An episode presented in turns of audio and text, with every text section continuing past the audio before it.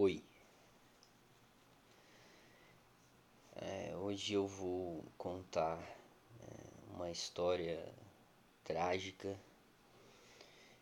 e vou tentar relacionar essa história com duas personagens é, muito famosas e reconhecidas por todos, né? É, personagens que entraram para memória humana, né? expressão de outro escritor, são elas uh, Bartleby e Gregor Samsa.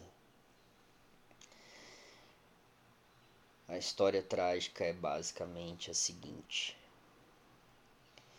Em 1867, Malcolm, filho de Herman Melville, autor de Moby Dick, havia conseguido um, um emprego num escritório de seguros e estava no seu melhor momento. Ele estava pagando suas próprias contas aos 18 anos, estava animado e propenso a sonhos. Havia um desejo pela carreira militar por conta dos tios que lutaram na Guerra Civil Americana, de que, aliás, nada conheço. Então ele se junta a um grupo de militares voluntários, consegue uma farda e um revólver. E, como todo garoto de 18 anos que se vê em bons espíritos, animado, começou a sair quase todos os dias e a voltar de madrugada para casa depois de beber com os amigos, é, estando de farda e é, fazendo arruaças que acredito assim, é, no bom sentido da palavra. Ah, todas as noites ele dormia com seu revólver embaixo do travesseiro e deixava sempre uma bala na pistola. A bala naquela época era uma bola, né? Eles falam ball. Bom, até chegar um ponto que o próprio Herman Melville, um escritor já nos seus 40 anos talvez, é, tira a chave de casa de Malcolm é, para que ele não pudesse mais entrar na casa dele, tendo em vista as arruaças que ele. a zoeira, né? A, as farras de jovem que ele estava com emprego e nesse grupo de militares propiciava para ele essa independência. Bom, a, Melville tira a chave de casa de Malcolm e a mãe de Malcolm, esposa de Melville, fica esperando ele até as três da manhã de uma noitada, porque ela queria abrir a porta para ele, recriminá-lo, mostrar para ele que este não era o curso para se viver e beijá-lo, boa noite. Isto está descrito numa biografia de Melville, talvez aí a mais reconhecida. No outro dia, é, Malcolm não acorda para trabalhar e Melville sugere à família que ninguém acorde ele para que ele sofra as consequências de ter faltado ao trabalho e sinta um pouco da responsabilidade. Ato seguinte, Melville vai trabalhar e volta no fim da tarde, já com seus familiares preocupados, o irmão mais novo de Malcolm e a sua esposa, esta era a família, pois Malcolm ainda não havia saído do próprio quarto. Vejam que começa a aparecer uma semelhança estranha com outra história é, da literatura, embora essa história seja que eu esteja contando seja real. Não sei se vocês estão acreditando nela, mas isso aí já não é uma questão minha. Bom, Melville quebra a porta e encontra o filho dele com o crânio estourado e com as mãos segurando firmemente o revólver. É, imagine então essa, essa cena. Bom, é, o laudo de morte de Malcolm é classificado como um suicídio durante insânia temporária da mente. Melville não suporta esse, esse veredito e consegue alterá-lo, talvez por argumentação, por enfim. Não sei como foi esse procedimento, mas o altera por autodestruição acidental.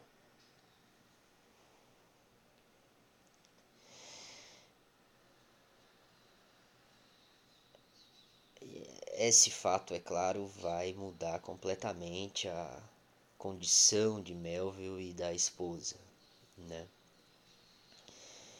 E é estranho que quatro anos depois, eu posso estar errado nessa data, Melville escreve uma história um tanto quanto fantasmagórica de uma personagem que prefere não fazer mais nada.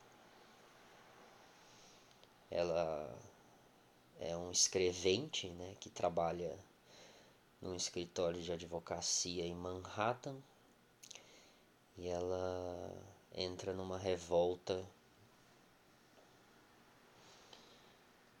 que deixa o narrador desesperado assim. Bom, Kafka tem uma história sobre um filho de uma família que não consegue mais sair do quarto porque havia se transformado num inseto monstruoso. Embora Kafka tenha sido veemente para o seu editor, aliás, Kurt Wolff, todos devem conhecer, eu sei bem. É, para não haver nenhum tipo de desenho desse inseto. E ele nunca foi descrito como uma barata. Não. Bom, é, me parece que Kafka gostava muito de Bartleby.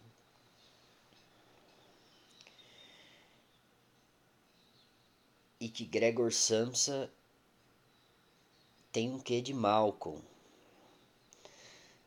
Só que vivo. E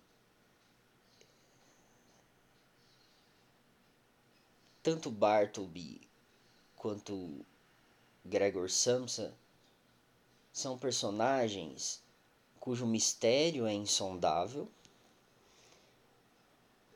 e a ênfase está muito mais nos efeitos do que na causa. Porque Bartleby decidiu não fazer mais nada? E porque Gregor Samsa se transformou num inseto monstruoso. Não é por aí, né? Estas não são as perguntas.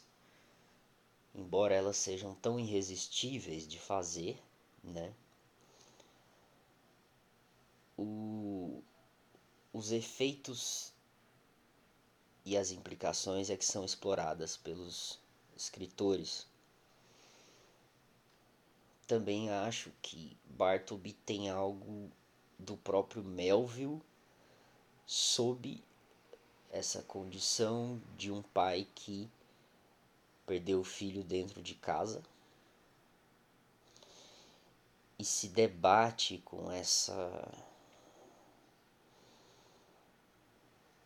com essa angústia de, do inexplicável, do arbitrário. Né?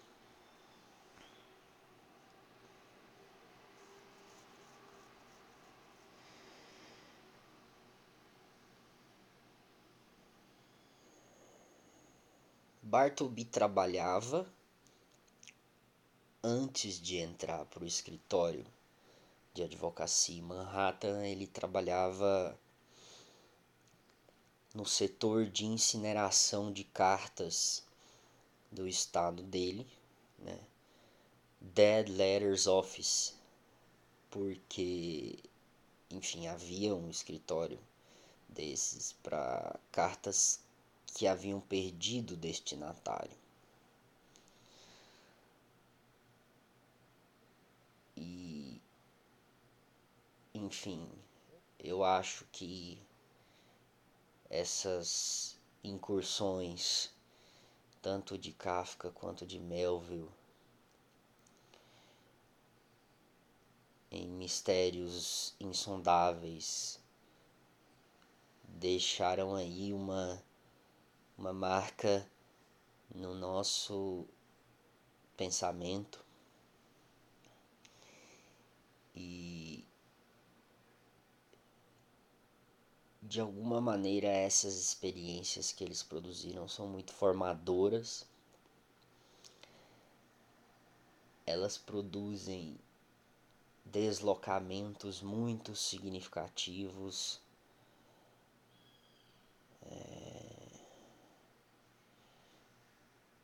do que nós entendemos por ser conhecível, racional.